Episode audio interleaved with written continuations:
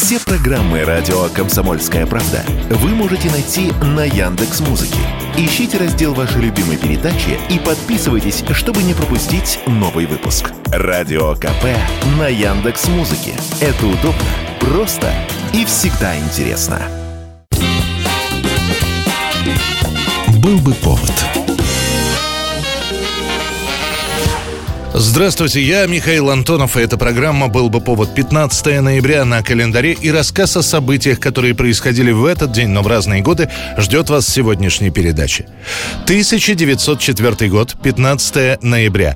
Опасное бритье бород и усов уходит в прошлое. И да, большинство мужчин по-прежнему либо бреются сами, периодически оставляя на лице порезы опасной бритвой, либо идут в цирюльню. Там бреют в разы аккуратнее, но не у каждого этого на такие регулярные походы есть деньги.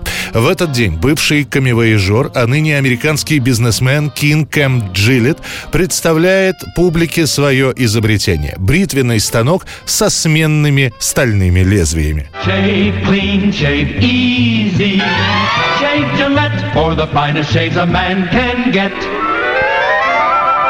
На самом деле Джилет лишь совершенствует уже существующее. В магазине можно купить кованые лезвия. Они стоят дорого, и после того, как затупятся, их отдают на перековку.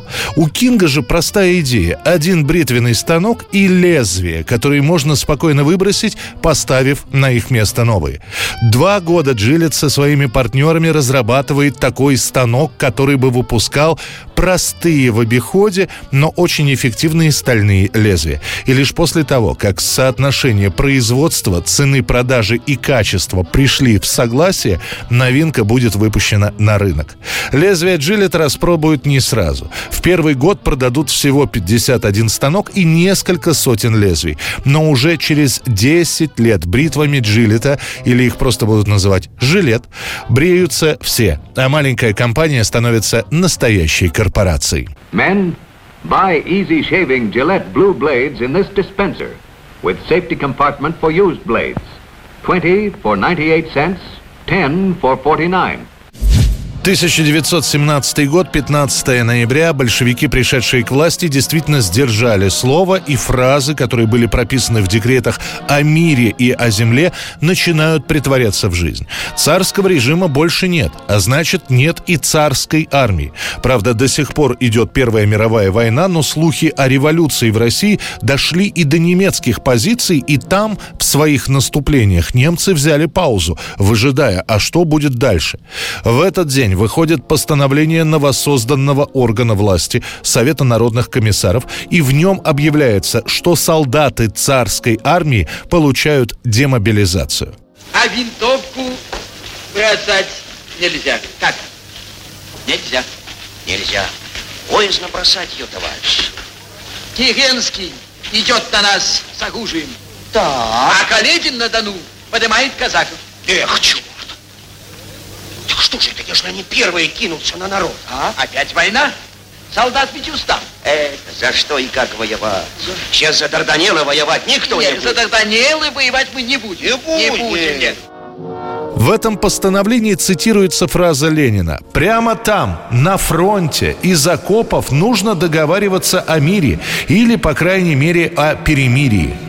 Вышедший указ подобен разрыву бомбы. И до того не в очень стройных рядах армии происходит окончательный разброс и шатание. Приказы командиров откровенно саботируются. Некоторые офицеры были убиты за то, что пытались воспрепятствовать уходу солдат с позиций. Вот это есть самое главное про землю и про мир. А то стреляете тут без толку. Шведский агитатор? Арестовать! Отвезти на станцию!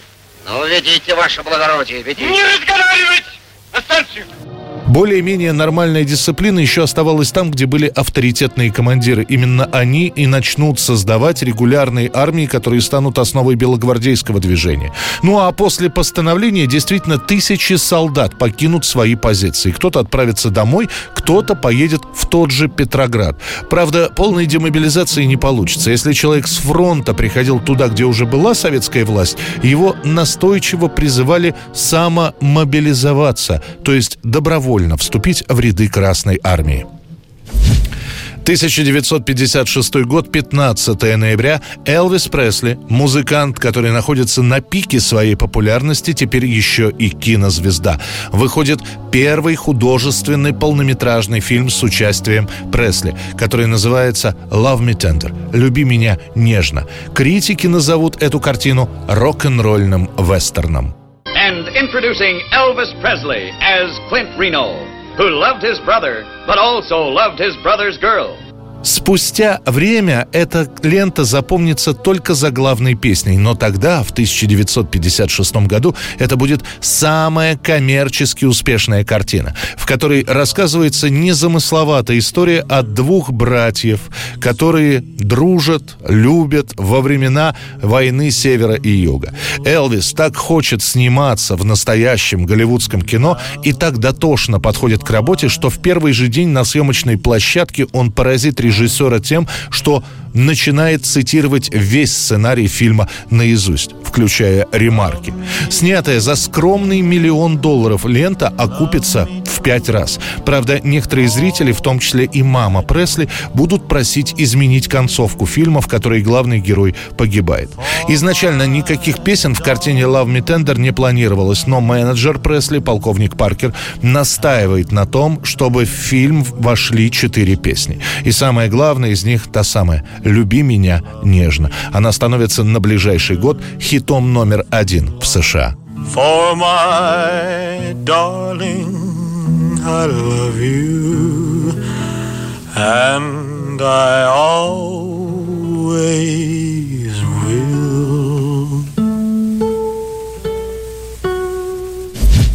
1973 год, 15 ноября. Редкая иностранная премьера в советских кинотеатрах. Показывают американское кино про беспризорников. Генералы песчаных карьеров. Эта лента пройдет в Соединенных Штатах совсем незаметно, но будет представлена в июле 73-го на Московском международном кинофестивале.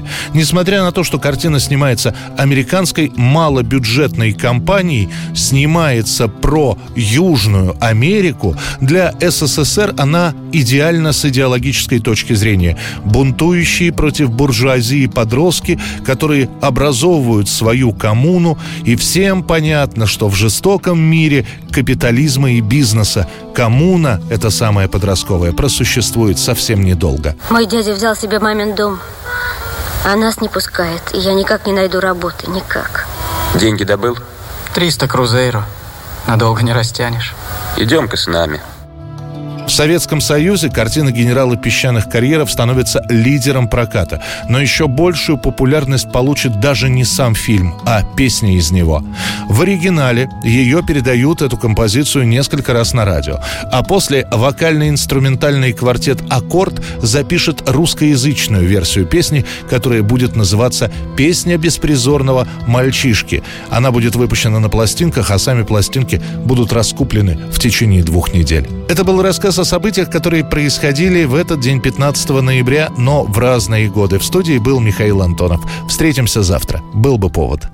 Я начал жить в трущобах городских, И добрых слов я не слыхал, Когда ласкали вы детей своих. Я есть просил, я замерзал, и увидав меня, не прячьте взгляд, Ведь я ни в чем, ни в чем не виноват. За что отбросили меня, за что? Где мой очаг, где мой ночлег? Не признаете вы мое родство?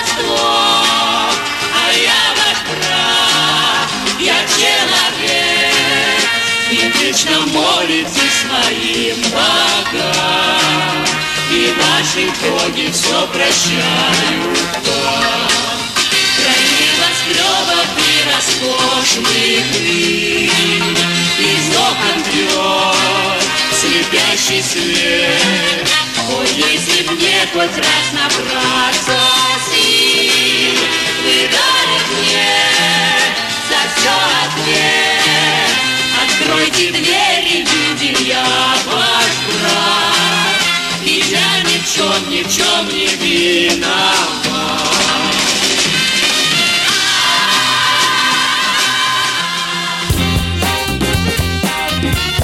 Был бы повод.